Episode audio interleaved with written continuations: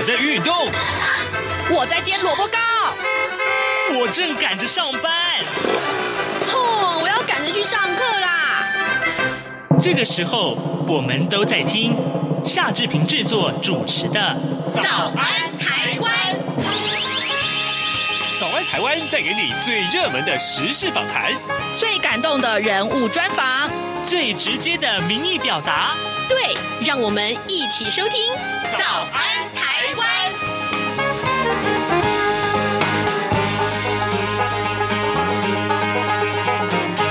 早安台湾，我是夏志平。今天是二零二二年的七月一号了，哇，哎，今年的下半年开始了哟，嗯，兴奋吗？各位，好。来，今天我们啊要与你探讨一个女权问题啊，就是刚刚呢，玉伟在呃新闻播报的最后这一则新闻所提到的，就是美国的最高法院在六月二十四号的时候推翻了保障妇女堕胎权的罗诉韦德案。这件事情呢，对于人权来讲，对于女权来讲啊，影响性是非常的大的。所以呢，待会儿我们会为您连线专家，他也是呃妇女新知基金会的常务董事。陈文威带您来认识这个重大的女性议题。好的，在跟呃呃常务董事连线之前呢，志平有一点点的时间跟大家说一说各平面媒体上面的头版头条讯息。所以，首先我们来看看到的是，呃，《自由时报》跟《联合报》上面同样都把这个讯息放在头版头条，就是去年的十大死因啊，国人的这个十大死因，呃，癌症啊，是蝉联了四十年的榜首了。我们来看看《自由时报》的内文啊，卫福部昨天公布了二零二一年度的这个国人死十大死因。那么恶性肿瘤啊，也就是所谓的癌症啊，有五万多人死亡。那么连续啊四十年蝉蝉联了这个榜首。呃，去年全台湾一共有十八万四千一百七十二个人死亡，那比前年增加了百分之六点四。呃。呃呃，绝对数字呢，就是一万一千一百零五人。那主因呢，是因为人口的老化快速啊，以及去年一月十度以下的这个低温啊，天数。多达九天啊，这也创下六年来的新高。那低温就导致了增加一千八百零八个人死亡。而至于呃新冠肺炎的疫情啊，对整体的死亡率影响其实并不大啊，只排名第十九名而已。好，就是我们也看到的是呃很重要的这一则讯息。我记得嗯每一次在公布这样的讯息的时候，几乎第二天这个平面媒体啊都会做到很大的版面啊。好，另外我们来看到的是。呃，《中国时报》《中国时报》上面提到的是这个台股，正好啊，正好，呃，两份财经专业报纸《工商时报》跟啊、呃《经济日报》也都把台股呢，呃，放到这个头版头条来。呃，昨天台北股市呢，贯破了一万五千点，那台积电只收在四百七十六块钱，所以呢，呃，这个我们看到《中国时报》的这个头版头条的标题告诉我们，融资断头，卖压涌现呐，股民哀鸿遍野，可以这么说。那六月大跌了一千九百八十二点，这是史上第五惨烈的记录了。而呃，《经济日报》上面则是提到台股上半年啊，三大惨烈的记录是，呃，跌掉了三千三。三百九十三点，这是三十二年来最多的啊！还有呢，呃，外资也卖超九千四百二十五亿元，市值蒸发了超过十兆，这是史上最严重的呃一个记录了。好，这个我不知道你是不是股民哈 啊？这边有很多的朋友都是股民，那大家也许对最近的台北股市有很深的感慨，对不对？哎，好。不卖吧，好。另外，我们也看到呃一些重要的外电啊，北约战略概念是中国系统性的挑战，呃，指中方啊，呃，霸凌台湾，跟俄罗斯伙伴关系呢，破坏了国际的秩序。那么，北京啊回批，这是鼓动对立啊，这是一则重要的讯息。今天，《联合报》把它放在头版。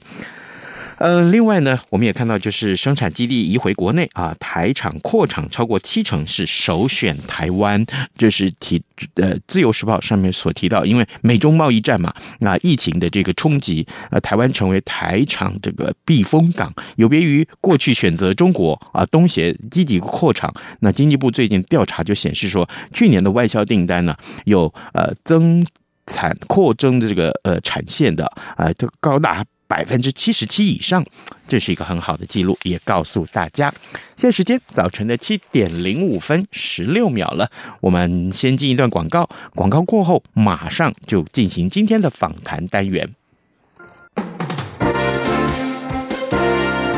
从两岸、国际、历史、文化与财经等角度透视中国的《这样看中国》节目，每周一到周五晚间九点三十分到十点，在中央广播电台播出。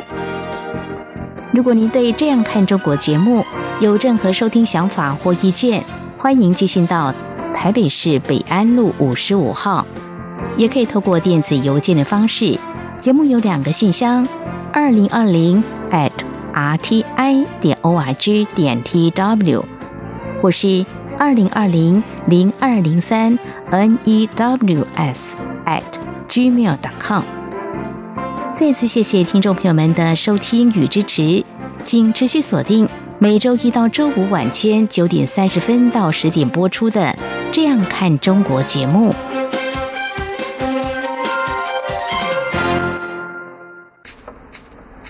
早安，台湾，正吃着什么样的早餐？吐司加火腿蛋，咬一口，然后收听中央广播电台。早安现场。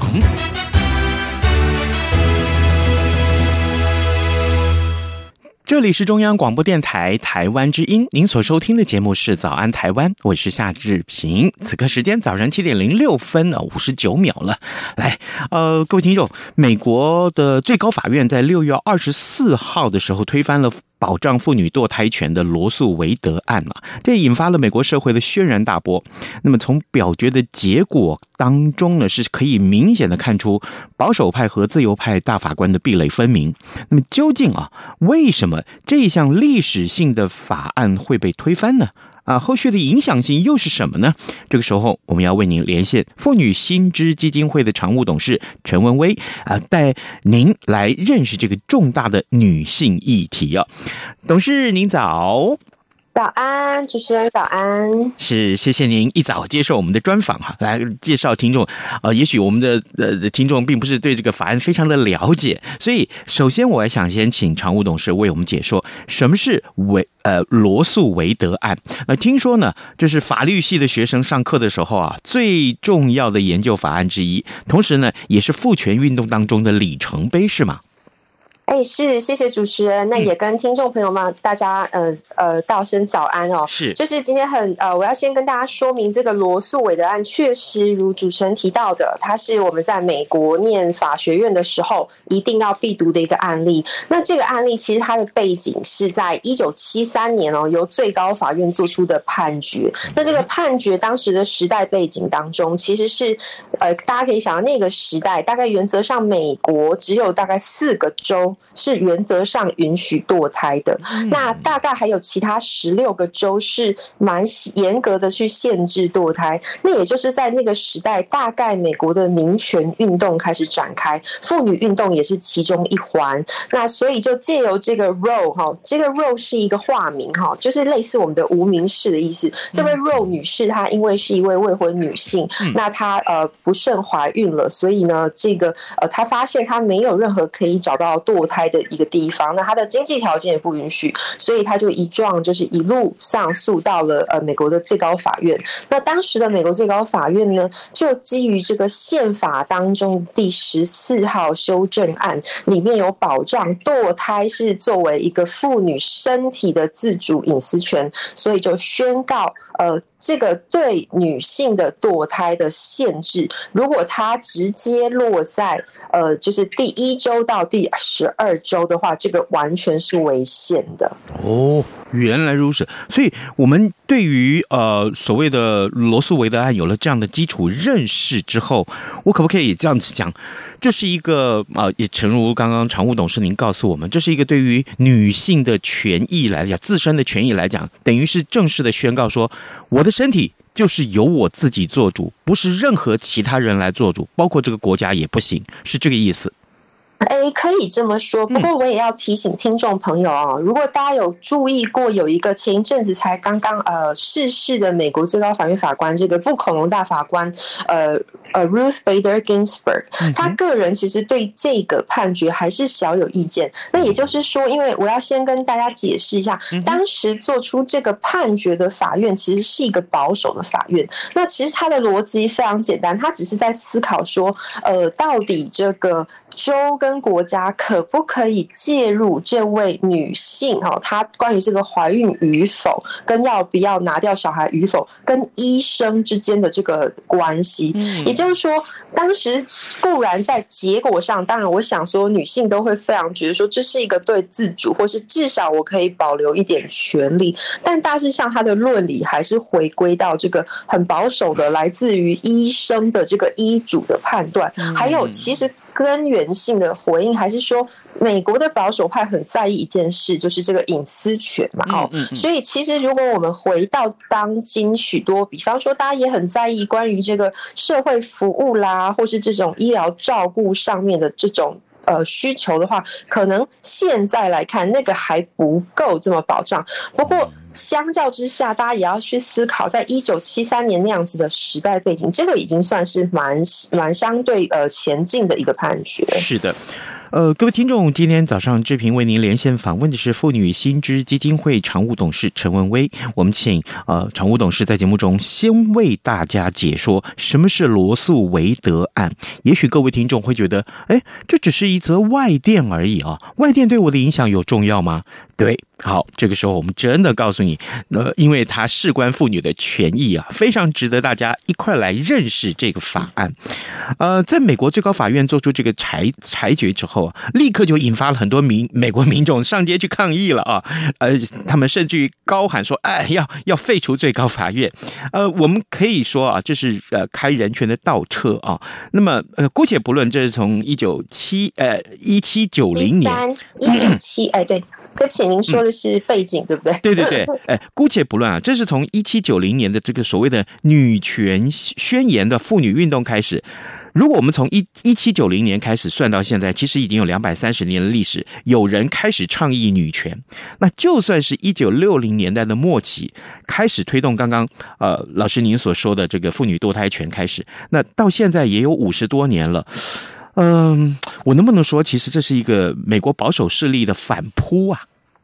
是，我觉得完全同意呃主持人讲的哦，确实是一个反扑。不过我也要提醒听众，这个反扑不是突然发生的。嗯，也就是说，其实这个保守的势力它其实一直是存在。那我们可以想象，一九七三年这个罗诉韦德案通过之后，其实一直以来都有非常多的人用各式各样的方法去抗议。比方说，就是有人会聚集在这个，尤其是以这个基督教某一个教派，就是这个福音教派的保守。势力，他们特别会去强调，然后用各种的手段来动员。那除了就是一般性的动员，比方说到这个各地的这个呃这个医疗诊所去外面抗议，或者是去影响这个妇女堕胎，使她觉得这个堕胎非常的羞愧不方便之外，更重要，他们其实是在大概在雷根的时期，那透过跟这个基督教，因为在美国的脉络，呃，常常有一些电视节目啊，类似就是一。一个在电视去推播这个关于呃基督教教义的这样子的论述，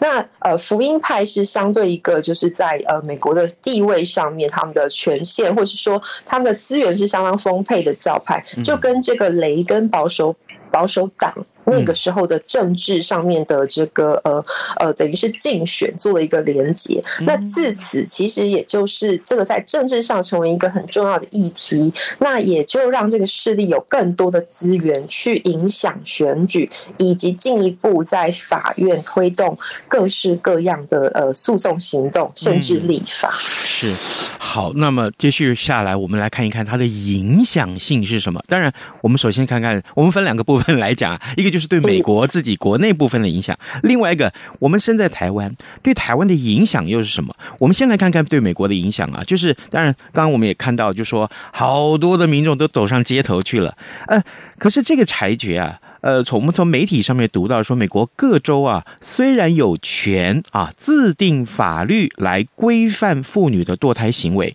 但至少有二十二个州啊是会禁止妇女堕胎的。甚至于我们跟啊、我们的连线的对象是美国之音的白宫记者啊耀毅黄耀毅，他一块来讨论这个问题的时候，他昨天就跟我说，立刻就有不少的州立刻就是完全就禁止妇女堕胎了。那有哪些个族群的妇女同胞会受到影响是最大的呢？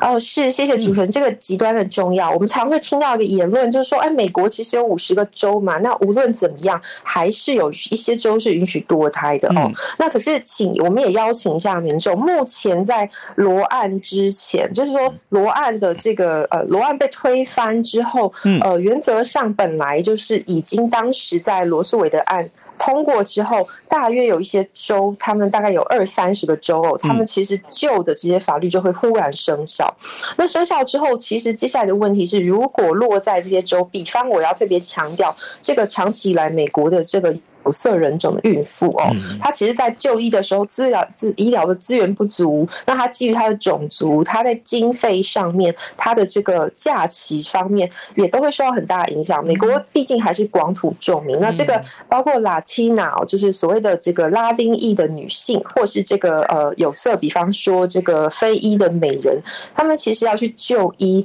原则上在医疗体系当中就会陷入一个非常不利的地位。那我要提供听众一个很重要的数据哦，原则上有个数据是显示说，美国的黑人啊，如果他因为这个怀孕或分娩，那他在死亡哈的几率其实是美国白人的三点五倍。那所以原则上，如果说大家可以想象的是，在台湾其实交通也相对便利，我们有健保，可是在美国脉络如果没有这个状态，许多妇女她其实是完全没有资源去可以找到帮助她堕胎解决问题的医疗机构。嗯。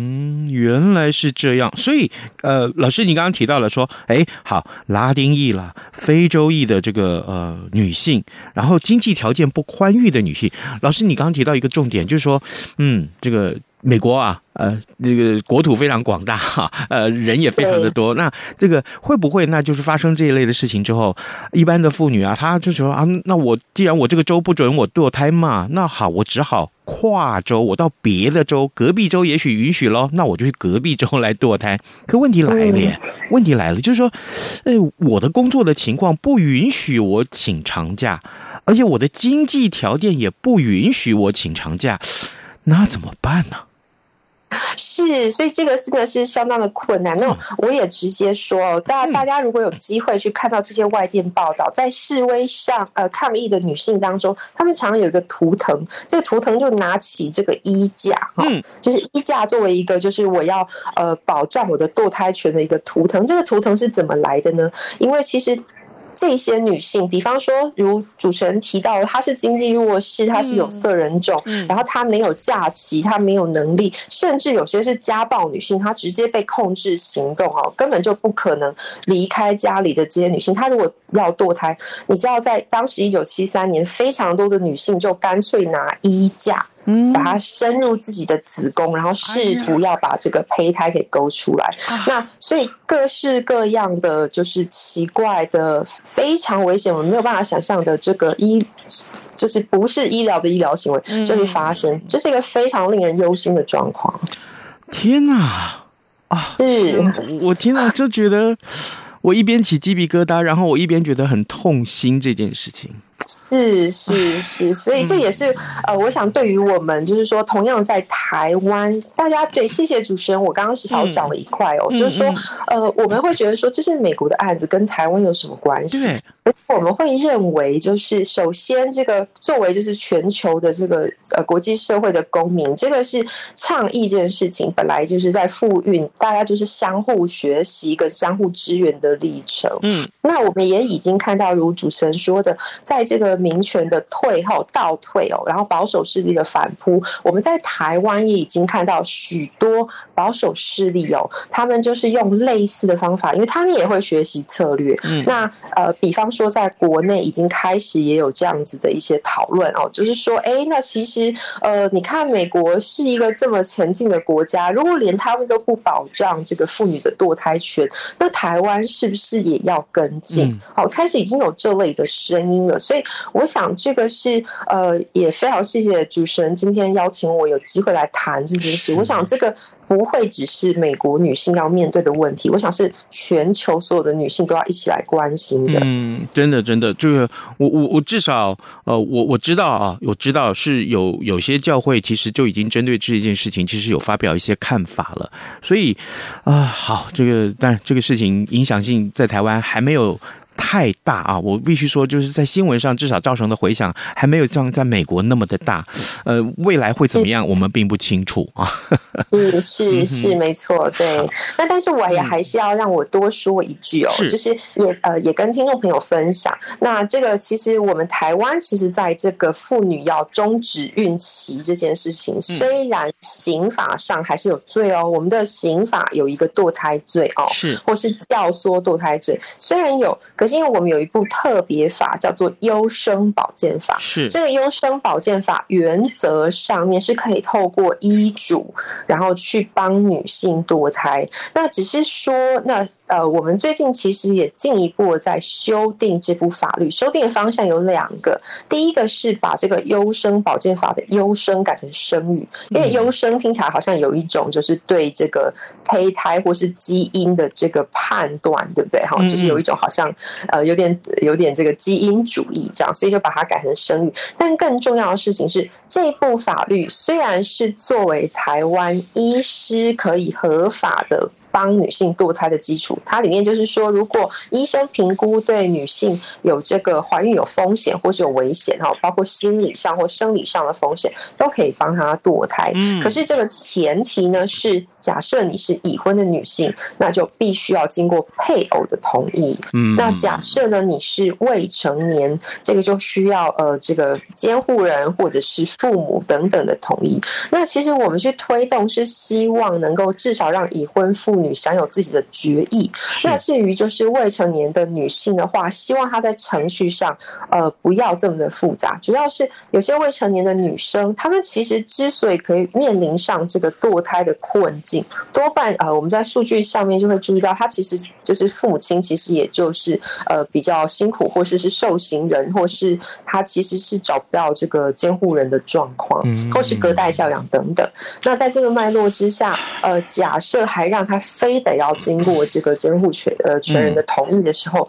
就会影响到这个呃未成年女性的这个呃时间啦哈，所以就希望呃，其实我们是希望回归到这边呃，还是能够透过这部修法去呃进一步的保障这个女性的这个对自己身体的控制。那其实在这个修法过程，我们就发现其实已经有比较。保守的这个势力哦，尤其是我们在说的福音教派的教会，嗯、呃，就是听众可能有听过一个说法，就是这个互加盟啊，互加盟的这样子的团体，就已经开始一直透过学习美国的这一套方式，然后来呃想要去诉求呃达成这个禁止堕胎的方法。是，常董事，您刚刚提到需要修法，那这个法需要修成什么样子比较符合呃我们对妇女权益的主张呢？是我们其实还是回归，就是一个很重要的关键哦，就是说目前现在女性她呃要去呃终止孕期，原则上是还好，在台湾，那因为我们有健保，然后也有这个医生，原则上都是比较开明一些。可是呃刚刚有提到一个，就是这个呃配偶的同意，我们还是希望说这个配偶的同意权这件事情可以拿掉。那主要的原因，大家会说，哎，可是这个孩子是呃两个人共同的，那怎么可以只有女性？决定呢？那我还是要强调，就是说，第一，这个怀孕这件事情，我们都有一句话叫做 “Happy Mother, Happy Family”。嗯，那在一个一般的状况下，呃，原则上还是会希望说，以这个妈妈的这个评估为基准。如果他在当下就是并不觉得说他已经准备好要担任妈妈的话，那其实让他有一个至少自己去决定的空间，而不是被这个先生所控制或是被影响是比较好。那另外一块，有些人会说，那会不会女性就也不都不经过先生的同意，然后就自己去呃拿掉小孩呢？那我们原则上还是希望说，这个就是或是我们的想象里面，原则上还是两两夫妻哦，在这个要不要怀孕，或是当面临这个突突发性的怀孕的情况下，要来好好的商量。那我想也呃，我们听众朋友里面多数的男性，我们台湾男性尤其是是很尊重女性的，原则上大概会觉得说，哎，我是非常乐于尊重我的太太的这个决定。那我想这也是我们呃推动修法的一个很重要的方向。是，好。最后，传武董事，我还要请教您这个话题啊。我记得我在一九七二年那时候，我念大学啊，我我们那时候打辩论赛啊，一定要练习的题目就是妇女堕胎合法化这个问题啊。那这个题目当然到后来。通过这个优生保健法以后，这个题目就变成说，妇女堕胎需不需要配偶同意啊？就是你刚刚所说的。那到呃那个时候的呃，常常我们思辨的重点就是说，哎，我们都明白生命权应该受捍卫保障，但万一女性不能堕胎，那么被强暴的女性只能选择生下孩子，这样来讲，对孩子后续的教育谁来负担呢？还有被强暴的妈妈可以平心静气的去抚养对待这个小孩吗？另外还有哦，对，如果你在怀孕的时候就检验出这个孩子其实并不健康，他的基因是有问题的。好，那出生之后，其实他要坦白坦白说了，他要面对更多的生命上的这个呃呃。我必须说是是是呃是 struggle，OK，抱歉，我这个有点口这个呃激动了，是就是这个这个这个挣扎这个困难，其实他是很挣扎的。那对孩子来说，这生命的意义又是什么呢？还有。禁止堕胎啊，肯定要让堕胎地下化了啊！就是大家也许就会找地下的管道去堕胎，这是不是也更危及妇女的安全？从这些个角度去思考的话，会不会啊，也是过去常务董事您在推动妇女权益的时候，常常需要去跟反对方拉扯啦、拔河的这个，我能说它是无解之题吗？哎，谢谢谢谢谢谢，这是个大灾问哦。但是我先从这个问题开始，我完全同意主持人提到的哦，就是说，其实一个真正负责任跟保障生命的做法，是由一个准备好的妈妈，一个准备好的家庭，然后在一个有准备的状态下去生孩子。但当然，我们都说，就是哪一个妈妈是准备好的，没错。可是这个准备好，大致上我会希望说，妈妈自己是呃身心。都比较健康，而且他很有意愿的去照顾这个孩子啊的情况下，那呃，我在这边也是要强调，我想我们的这个医疗卫教，甚至在就是如何当妈妈这件事情上面，呃，其实是可以作为一个充分的补充的哦。这也是妇女新知其实一直在推动的事情，就是与其一直叫他生，但是让妈妈们紧张，还不如就是给予妈妈足够充分的这个资讯，跟给她一个好的育儿环境。那您刚刚提到就是说，对我要特别。强调一件事，在美国的这这个罗素韦德案哦，他回归头来，大家大概都听过，像这个辩论比赛里面会说，这叫做 pro choice 还是 pro life，对不对？嗯、就是到底是支持女性的选择权，还是支持这个生命哦？嗯、但是回过头来，我想这边有一个当时在这个动员的时候的语言挪用，其实呃，根据这个医疗上面，就是胚胎，其实它呃，这也是这个案子的争议嘛，就是说到底这个胚胎。胎是不是所谓的生命？也就是说，到什么阶段它才构成一个生命？我想在罗素韦的案里面，他做了一个很严肃的区分，就是他有一个标准叫做 viability 哦，就是生存率，什么意思？就是这个他至少要能够脱离母体而生存，它才构成是一个人嘛，哦，才是一个生命。我想，所以在医疗上面，我想这个也还是需要邀请大家去思考说，哎，不要把这件事情这么二分。好，尤其是这个生命呃，刚刚主持人也提到，哎，如果妈妈没有准备好，这个妈妈自己生命的影响，她她跟她的生活的影响是非常大的。那如果小孩子，呃，尤其您提到这个被强暴啦，或者说她不是一个准备好的母亲，那这在心理状态上面，她一定看到这个，嗯，因为被强暴然后生下的孩子一定非常的痛苦。呃，我们也。呃，事实上，在数据上已经知道，这个受暴妇女她如果生下这个孩子，对孩子的这个爱与恨，其实她是同时交织的哦，这会影响到她对孩子的教养。我想也是要邀请大家来看，就是说什么是一个负责任的对生命负起全责，这个才是真正 pro choice 呃 pro life 的定义。而我们要主张 pro choice 跟 pro life 绝对不是一个呃两呃两面性或是这么冲突零和的一。件事情。Okay, 谢谢常务董事。因为时间的关系，我们没有办法继续请您分析下去。我们呼吁大家一块来讨论这个话题，重视这个话题。谢谢您，也跟大家说拜拜。谢谢好，再见。